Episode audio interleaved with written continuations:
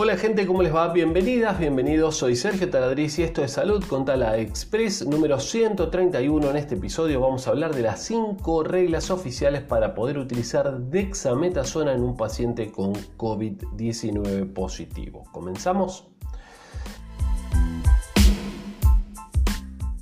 Escuchamos hablar de la dexametasona y, que se usa y se está usando con buenos eh, resultados en pacientes con COVID grave. Y bueno, entonces me parecía interesante comentarles esta nota. Aunque todavía no se encuentra una solución definitiva contra la COVID-19, cada vez se conoce más sobre la enfermedad.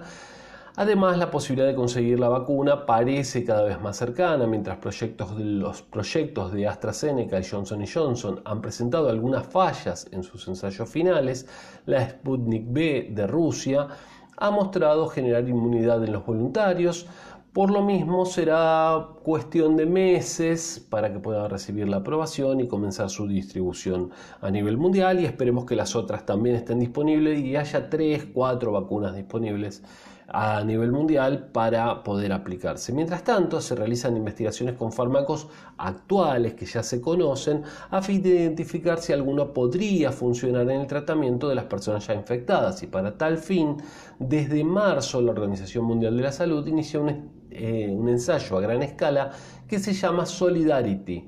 Eh, se trata de un estudio clínico, mm, el más grande realizado en su tipo a nivel mundial.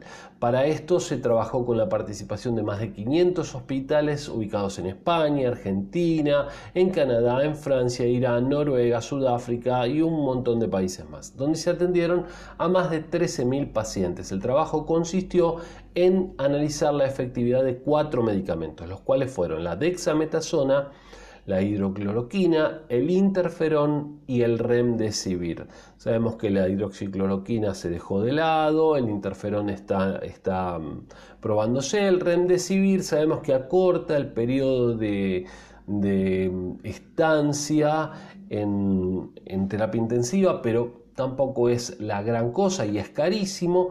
Y la dexametasona es barata, es de uso frecuente y parece que da buenos resultados. Pero bueno, al final se comprobó que la única opción que funciona es la dexametasona, pero con reservas.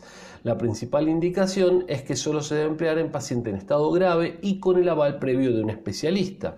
A partir de la evidencia científica, la Secretaría de Salud ha mencionado que se trata del único fármaco autorizado contra la COVID-19 en nuestro país, en Argentina.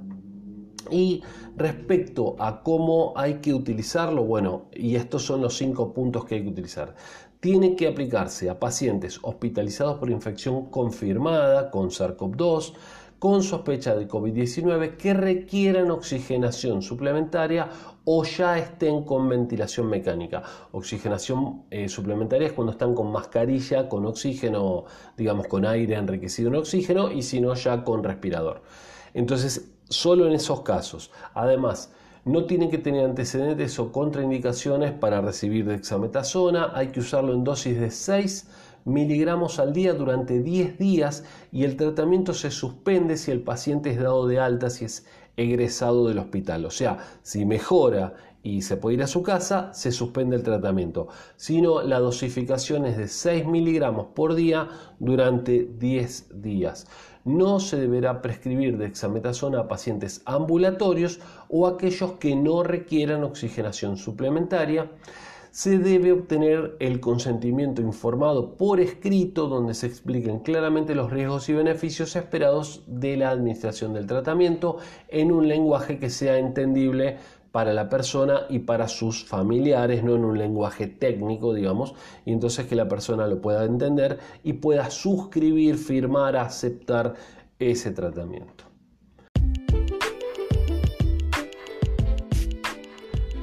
Gente, espero que les haya gustado este episodio de Salud con Tala. Distribúyanlo, cuéntenle a otro, dale like, deja tu comentario y bueno, nos estamos viendo en el día de mañana. Nuestra web ya la conocen, institutotaladriz.com.ar y ahí pueden mirar los cursos de salud que dictamos. Les mando un saludo grande, cuídense y hasta mañana.